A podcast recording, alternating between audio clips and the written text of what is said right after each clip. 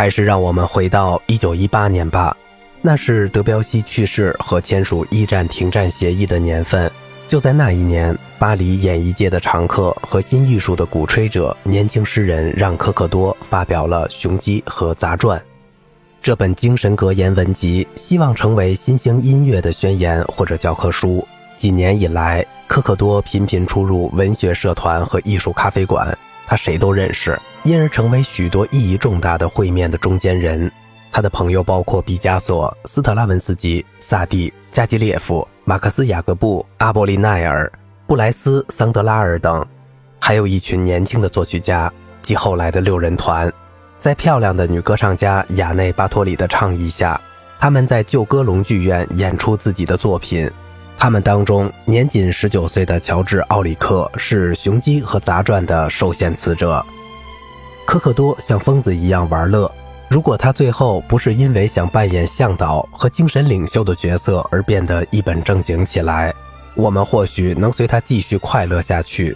这位出色的、无所不知的音乐爱好者不怕冒险，他接连不断的冒险，撞得眼青鼻肿也无所畏惧。他所表达的正是他所处时代的思想，只是他用文章来表达，因为表达形式出人意料而显得别具一格。他不是先知，甚至连顾问都不是，但他是一个出色的、经验老道的代言人。他怀着梦想走进了音乐史，他说服毕加索对俄罗斯芭蕾舞团做出让步，又劝说加基列夫要充分信任萨蒂这个无政府主义的老家伙，终于让游行这个难以想象的想法成为现实。带着此类让他在音乐上无所不能的丰富经验，他开始向崇高开炮。鞭挞那些让人一听就头疼的音乐，把诸路神仙通通打倒在地。他告诫每个人都要沿着自己的谱系数去歌唱。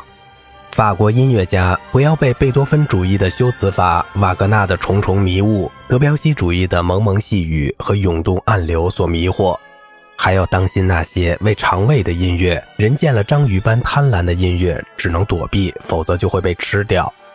春之祭的美学遵循的就是这种音乐，更要担心一切不属于法国式清晰的东西。总之，雄鸡万岁，打倒杂传。反瓦格纳主义并不是什么新鲜事物，在19世纪末，音乐界最保守的成分就是扛起反瓦格纳的大旗。但是，之所以抵抗瓦格纳，是因为圣桑攻击瓦格纳，这未免过于简单。要高喊同圣桑一起打倒瓦格纳，这才是真正的勇敢。与拜勒伊特的催眠音乐背道而驰的《佩里阿斯与梅丽桑德》同样令人无法接受，因为德彪西用法语弹钢琴，踩的却是俄罗斯踏板。我们怎能相信这样的荒唐之言？我们难道还能听从圣桑的说法？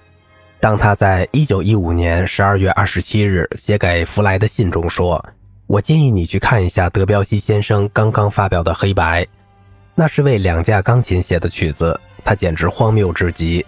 我们无论如何都要阻止一位能做出如此暴行的先生进入音乐学院。那样的音乐和立体派绘画是一路货色。据科克多的说法，德彪西的错就错在他不该离开萨定规划的起点。这种看问题的奇怪方法让宗师感到可笑。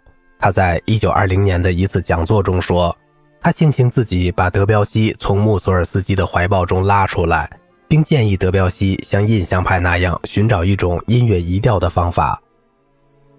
科克多和他的朋友们，诗人、画家、音乐家，难道没有感觉到德彪西带来的巨大自由吗？他带来的其实并非自由。新青年音乐家表现出的傲慢，并不是一种抗议运动，而恰恰是一种回归秩序，既非黑板音乐家勋伯格准备的秩序，也不是拉威尔的秩序。因为拉威尔太纤细、太精细，并对印象派的神秘以及模糊持续音念念不忘。人们需要的是一种清晰的、客观的秩序。巴赫的对位法，夏布里埃那强有力的直率，萨蒂的朴实无华，马戏团和音乐厅那种健康的美学，他们呼唤从本质上构思成熟、结构平衡、笔法自信而坚定的作品，一种远离琴弦抚摸的乐队。一种木器、铜器和打击乐器的美妙合唱。斯特拉文斯基采用新方法后，才算踏上了正途。当他选择回归巴赫时，他在这条路上就走得更远了。这位完全掌握了音乐艺术的大师，难道居然受到了暧昧的倡导复古的科克多的影响？斯特拉文斯基迷上了赶时髦，并且自得其乐。他对《春之祭》给自己带来的崇高地位百倍珍惜，此后一直唯恐搭不上早班车。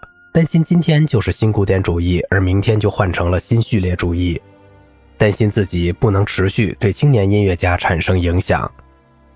需要说明的是，新古典主义在第一次世界大战后就已经江河日下了，因为它不符合当时任何流派的宗旨。